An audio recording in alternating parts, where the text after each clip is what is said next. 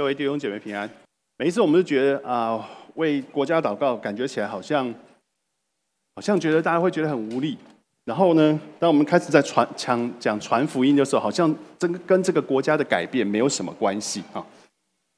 我跟各位分享一个我今天下午才看到的故事啊，在美国有一个牧师，他他叫做比尔牧师，他专门做的是儿童事工啊。我今天把这个故事传在那一个小组长的那个群群体当中。以巴不是发生战争吗？以色列跟巴勒斯坦人那个、那个、那个分裂是很大的，大家杀来杀去，打来打去。巴勒斯坦的加沙地区的有一个难民营，里面有一千多个小孩子，事实上已经很多天没有吃饭，没有东西好吃。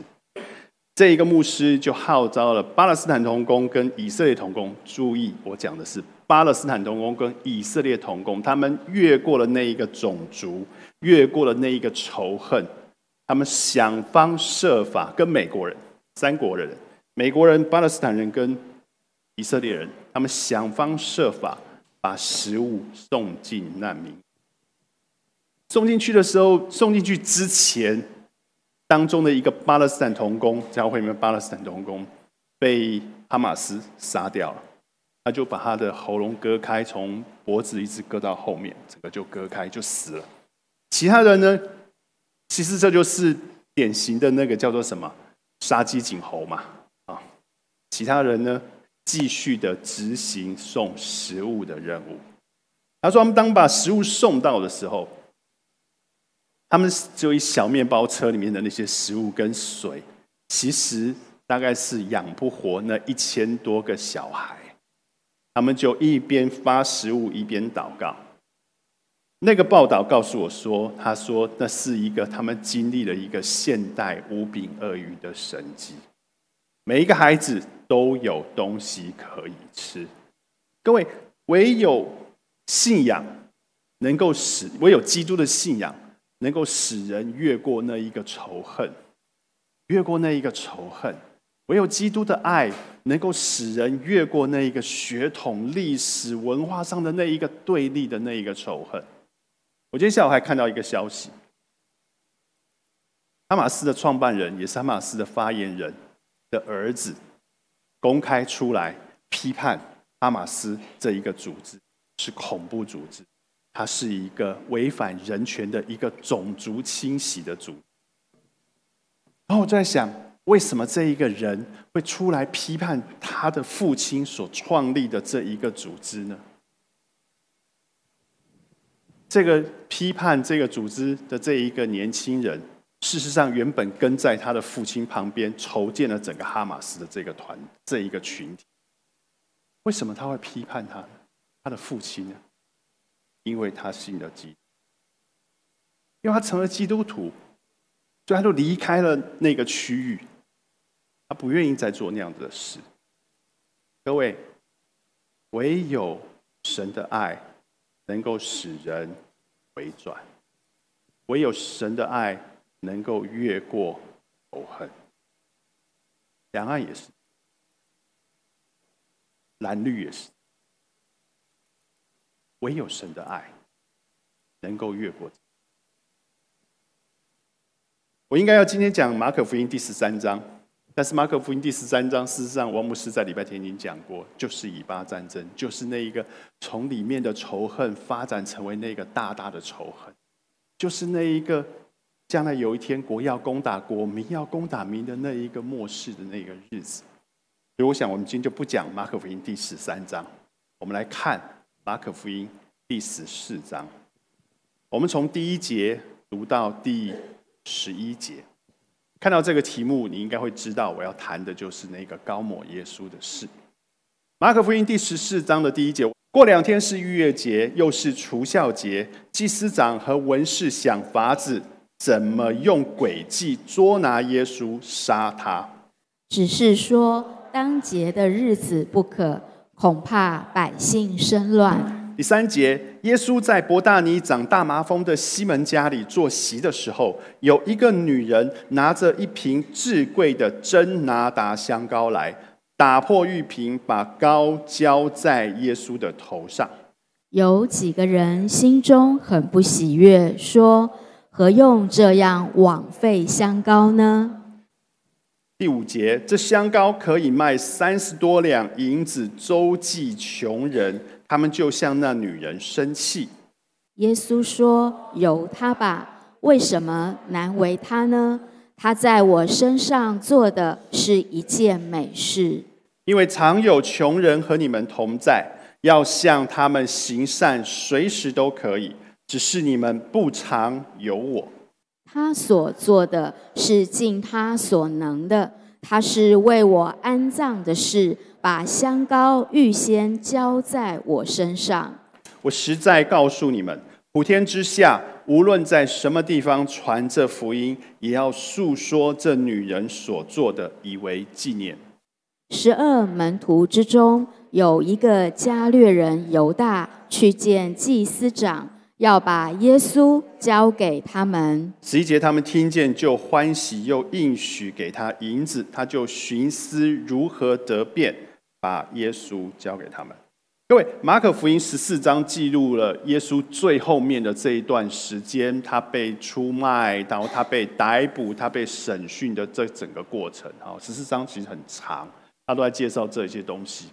然后呢，这这整个十四章里面。包含了什么？他的故事包含了什么？包含了犹大出卖耶稣啊！我们今天读到的这一个犹大出卖耶稣，开头就在这里。包含了呢？包含了彼得三次不认主，在那一个被抓的那一天晚上，彼得三次的不认主，也包含了。那一个门徒在那一天晚上的四散逃亡，也包含了最后面那个、那个、那个圣餐，就是那一个、那一个最后的晚餐的那一个场景，都在十四章当中讲出来。其实你会看到，是一连串负面又失败的事件，对不对？出卖耶稣，然后呢，在晚餐当中没人知道耶稣在说什么，然后呢，接着耶稣。带他们去科西玛尼园，然后在那里祷告的时候，没有人能够警醒跟耶稣基督祷告。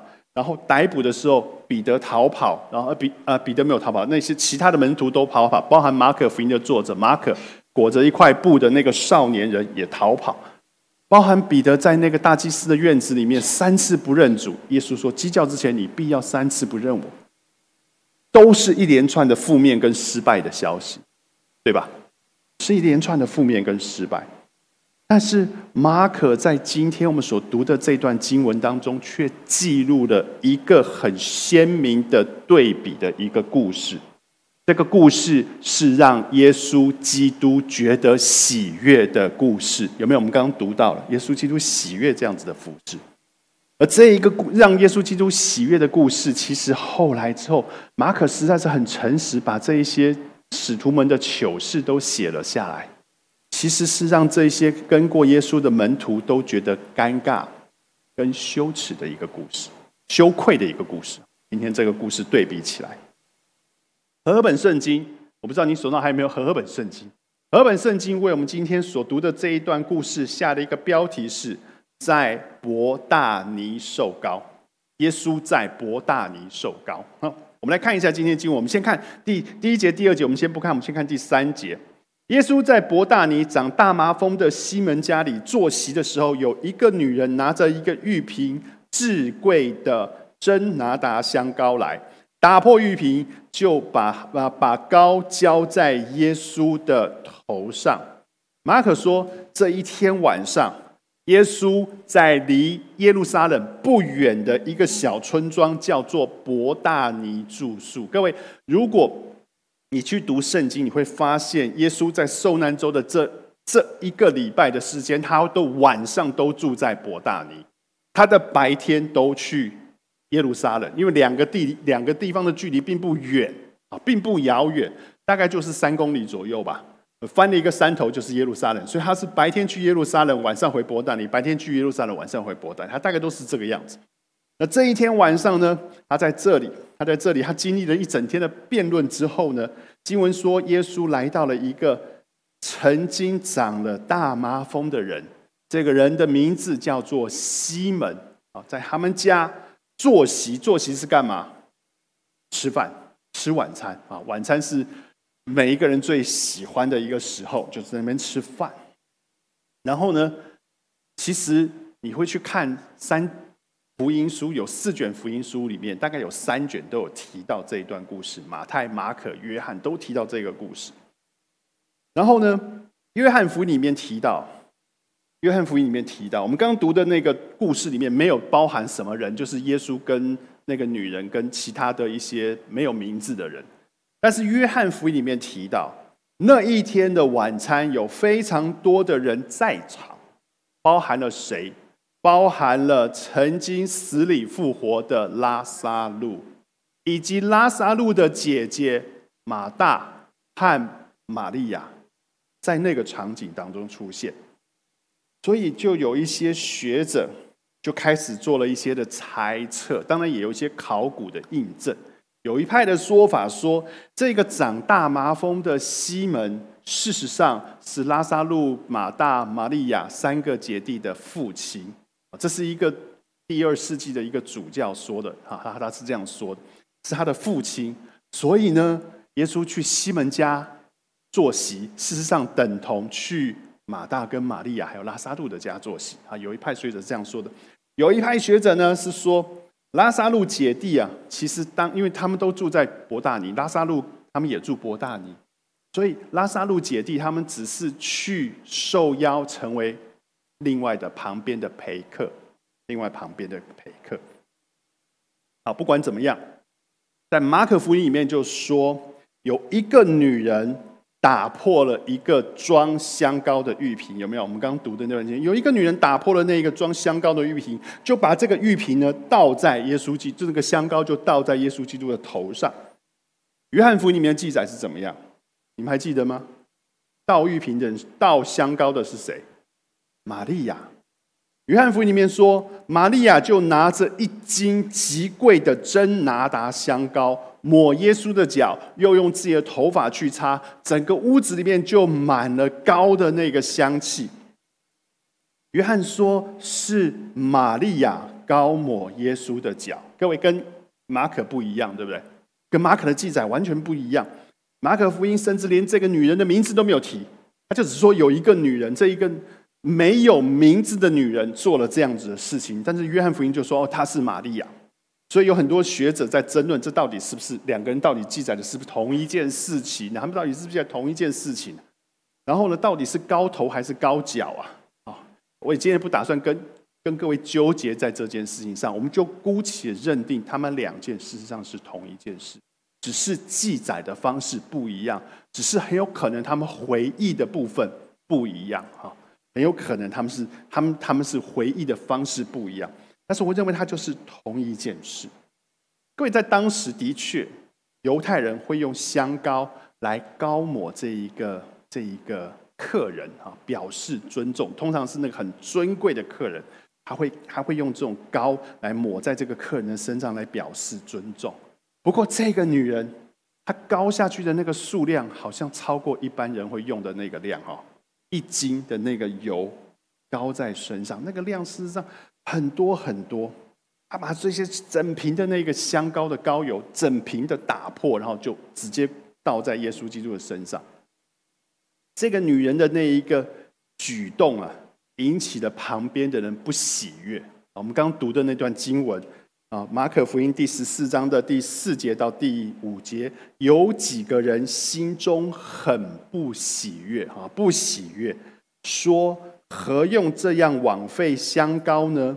第五节，他们说这香膏可以卖三十多两的银子周济穷人，他们就向那一个女人生气。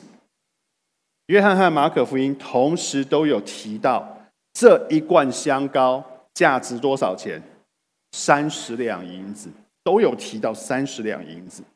如果换算成工资，当时的工资大概是十个月到十二个月的工人的薪水，等于他一年的薪水。换算成台币，现在的购买购买的那一个那一个能力，大概是几十万台币，为这很多的钱，这是很多的钱的一一罐香水。你告诉我，一罐是拿一罐？舅舅妈阿玛尼还是拿一罐香水可以卖到这么贵的钱吗？没有哎，但是他那他那一罐香水是那一罐香膏是非常非常贵的，是一个很昂贵的东西。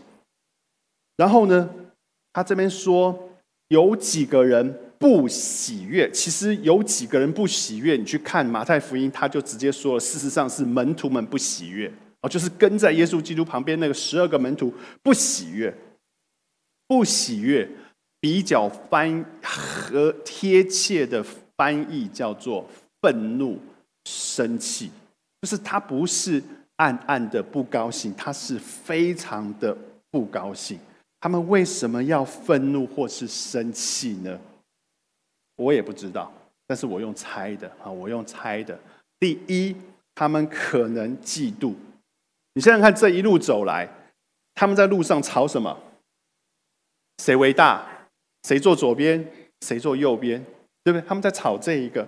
然后你这个女人，我们到了博大尼，才来过，才来几天，你这个女人就拿了这么名贵的香膏，膏在耶稣基督的头上。你想要从耶稣基督那里得着什么吗？你在讨好夫子，想要得着什么吗？我猜嫉妒。第二个可能，也是最有可能的事。他们可能觉得这个女人根本就搞不清楚状况，你怎么会把钱用在这一件事情上，而不是用在周济穷人这一种词汇的事情上呢？哦，你知道耶稣基督其实他们对于那些穷苦的人，事实上他们有。是极度的有负担的，他总是去接近那一些没有人要被、没有人要碰的人，譬如说长大麻风的，譬如说那一个呃那个寡，他称赞那个寡妇的那个两个小金，他总是对于穷苦人有有有负担，所以他们就想说：你你怎么会把钱用在这样子的事情上呢？对于事工是完全没有帮助，对于他们。看那个女人而言，这个女人根本就是一个这个群体当中的局外人，只有他们才是 insider，只有他们才是那一个核心的。你你根本搞不清楚状况，他怎么会知道我们老师的心意呢？花了这么多钱，花了几十万，只为了这件事情，他怎么会知道老师的心意呢？台语讲叫做什么给搞啊，台语讲类似这样的想法。不管门徒怎么想，门徒的愤怒、门徒的制止，反而引发了耶稣基督的制止。你们不要再说了。第六节，耶稣说：“由他吧，为什么为难他呢？他在我身上做的是一件美事。”有没有看到？耶稣基督称赞这个女人，说：“你们不要再骂他了，他做的是一件美事。”第九节，他继续说：“我实在的告诉你们。”普天之下，无论在什么地方传这个福音，都要诉说这个女人今天所做的。当耶稣基督制止门徒的时候，就表示耶稣基督不赞同门徒的愤怒跟生气，不赞同门徒的批评。耶稣基督反而喜欢这一个女人所做的事，他喜欢这个女人所做的事。耶稣知道自己大概在几天之后会上十字架。他知道，他从从进去的时候，他就知道这件事情将会发生。他也知道自己会承受很大的痛苦，因为十字架是一个很大、很痛苦的一个刑罚。他知道。可是这些门徒们，你觉得门徒们知道吗？不知道。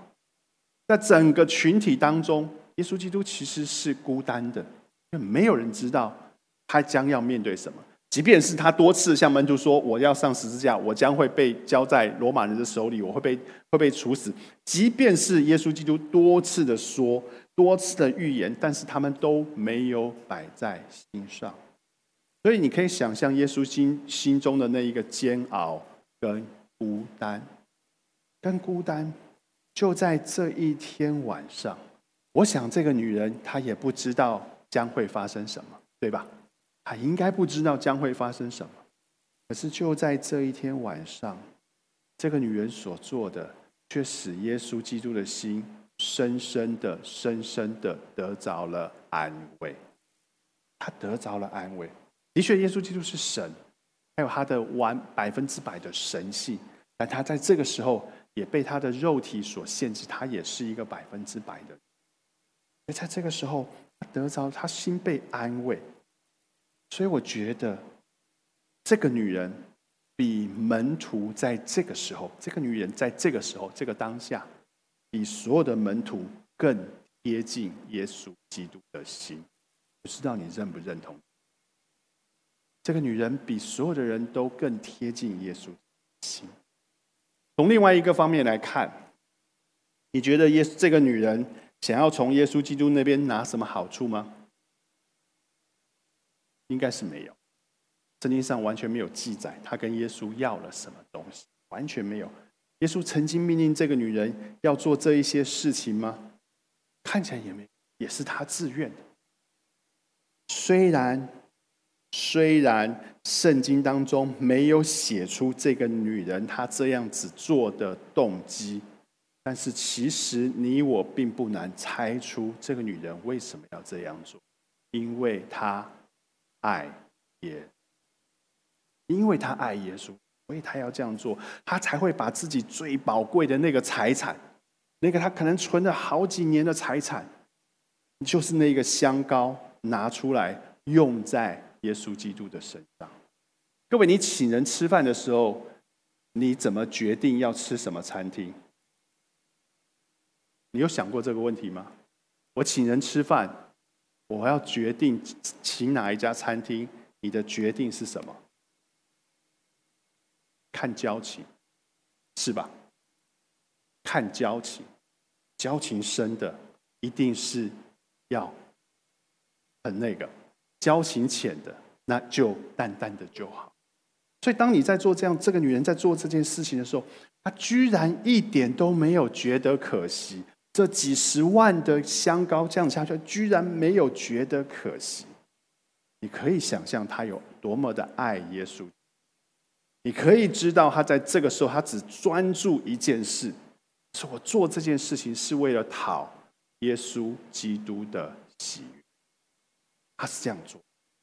好，当你读今天的经文的时候，其实我我刚才没有讲，但是我现在必须讲。你会发现这十一节的经文，其实它有一个很特别的结构，还有一个很特别的结构。第一节、第二节谈到的是那一个祭司长和文士想法子要接要杀掉耶稣，他们不知道该怎么办。中间讲了那个女人的故事，第三节到第九节讲那个女人的故事，第十节、第十一节又回到了祭司长要杀耶稣的这件事。于是犹大这个人他就决定出卖耶稣，他就去跟祭司长那边做了接头，决定把耶稣给出卖掉。各位，你看到这两个红字中间夹的那个蓝字，这两个红字事实上都是黑暗的句，黑暗的描述。谈到了人里面的诡诈，谈到了犹大的那一个那一个出卖，那都是黑暗的描述。但中间呢，那个女人的故事却似乎透露出了一些的光辉。马可刻意这样子安排，他把两个故两个黑暗的夹着中间一块光明的笔，他其实是凸显了出来这个女人的好和其他的犹大祭司长这一些人的。坏，他在做这件事。我们来看一下十一章十四章的第一节。过两天就是逾越节，又是除孝节。祭司长和文士想法子怎样用诡计捉耶稣杀他，只是只是说当节的日子不可，恐怕百百姓生乱。他在讲什么？逾越节前两天，这一些人打算要抓耶稣，可是。他们担心，在这个节期当中，如果抓了耶稣，可能百姓会生乱。因为在逾越节的时候，整个耶路撒冷城涌入了比平常还多两倍到三倍，从世界各地回来朝圣的犹太教徒。所以他们想，他们想，那这样子好了，我们就等那一个节期过了，就当节的日子不可，就等节期过了。我们再来抓耶稣，这是这是文士和祭司长他们原本的计划，所以他们打算等逾越节过了，大家都散了，我们再动手，我们再动手抓他。第十节到第十一节，十二个门徒当中有一个加略人犹大去见祭司长，要把耶稣交给他们。他听他们听见就欢喜，又应许给他银子，他就寻思如何得便把耶稣交给他们。犹大承诺他会通风报信，他会告诉这一些人耶稣的行踪。所以圣经上说，这样子的承诺带着金钱交易，有没有？带着金钱交易多少钱？这边没有写。马太福音上面写的是三十两银子，三十两银子。各位，我们来想犹大这个人。犹大这个人，其实你去读其他的福音书，约翰福音，他告诉你，犹大这个人事实上是管钱的，他是替整个耶稣的这个布道团队、这个团体管钱的、管账的。所以，我猜测，所有这个团队的所有的花销、开开支、所有的花费，应该都是犹大要经手的，对不对？所以我就猜测，这个人应该是一个头脑精明的人，啊，他应该是一个头脑精明的人，他应该是一个头脑清晰、对于数字概念要很好的人。如果叫我管钱，那很有可能会是灾难。他不是，我不是像这样子，但是他应该是一个很很对于金钱数字很概念很好的人。所以他在这一群人团队当中的那一个地位。你觉得他是什么样的地？这样子吗？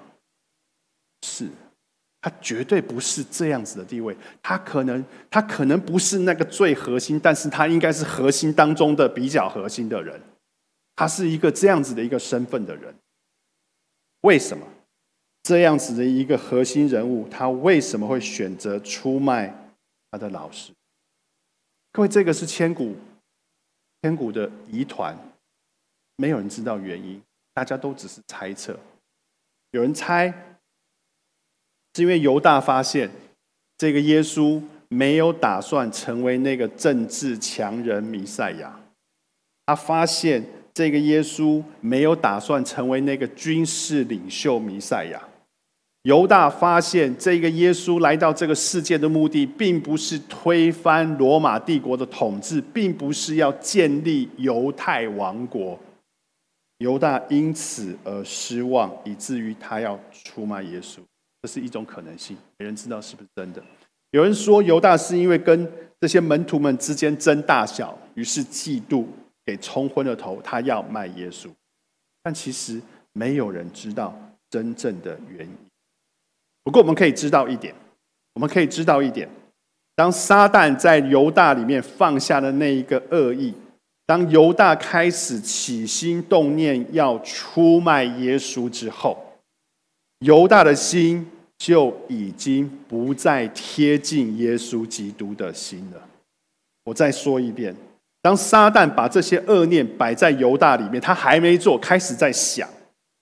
当那一个里面，他起心动念，他打算要卖耶稣，他还没有去谈，他已经在想的那个时候，犹大的心就已经不再贴近耶稣基督的心了，他已经远离耶稣心了。犹大就再也不会以讨耶稣基督的喜悦为自己的满足。因为犹大卖耶稣的钱也是三十两银。跟那个女人的香膏一样的价钱，一样的价钱。可是，一个香膏的那一个钱是尊贵的，另外这一个呢，其实是龌龊跟羞耻的，是让人嫌恶。所以我刚才一直在谈马可这里的故事的安排，有强烈、强烈对比的意味。他在对比什么？马可要对比的是什么？马可在这里对比的是。谁更贴近耶稣基督的心？马可用这个女人的故事，夹着那一个犹大的故事，跟这个女人跟门徒之间的那个冲突，马可在对比一件事，就是谁更贴近耶稣基督的心？那一群生气的那些门徒，大概他关心的是什么？关心的是自己在团体当中的那个影响力。关心的是事工，就是那个词汇事工的发展，但是却没有像这个女人那么贴近耶稣基督的心，在事实的时候给予了耶稣基督所需要的那个安慰跟理解。犹大呢？犹大可能可能我不知道是不是真的，他可能只是在关注在自己建国的那一个野心的上面，或许他只关注自己的地位，他也不像这个女人有贴近耶稣基督的心。有一个单纯爱耶稣的那一个单纯，各位，这个女人其实没什么影响力，对不对？马可里面甚至连她的名字都没有，就算她是玛利亚，也不过就是这样子的一个女人，她其实没有什么影响力，在那个时代大概也没有什么影响力，她也没有经手什么样伟大的事工，对吧？如果算玛利亚，她唯一有一次能够做事，就是去做菜。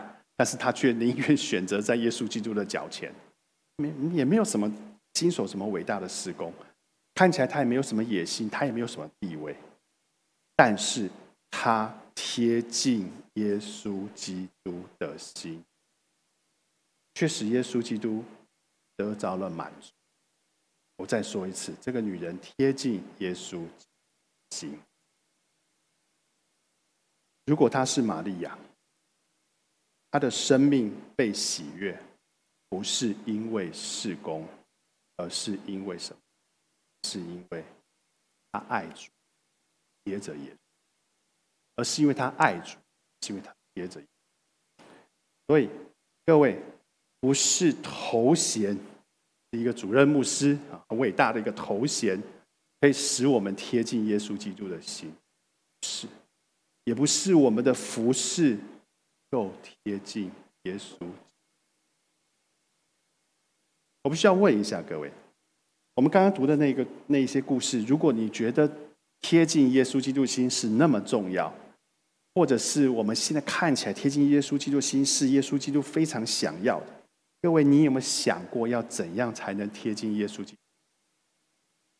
你有没有想过这个问题？耶稣基督在最后晚餐的时候，曾经这样子教训门徒，在约翰福音第十五章的五到八节，他曾经这样子教训门徒。他说什么？这段经文我常常在讲，我想你各位也常常在读。他这段经文其实你一定耳熟能详，非常简单。我是葡萄树，你们是枝子，藏在我里面的，我也藏在他里面，这人就多结果子。因为离了我，你们就什不能做什么。第七节，你们若藏在我里面，我的话也藏在你里面。凡你们所愿意的，祈求就给你们成就。你们多结果子，我父就因此得荣耀。你们也就是我的门徒了。各位，藏在耶稣基督里面。那代表的是一个亲近的关系，藏在耶稣基督里面，那代表的是一个亲近的关系。有这一个亲近的关系，我们才能够贴近耶稣的心。所以在这一个亲近的关系当中，它会带来我们生命当中的改变。譬如说，多结果子，它指的是你要活出基督徒应该有的生命的品。有这一个关系之后，会使我们成为耶稣基督的门。有这一个关系之后，会使得父神得着要接近耶稣基督，藏在耶稣基督的里，是这一个爱的关系的关键。我们起来祷告，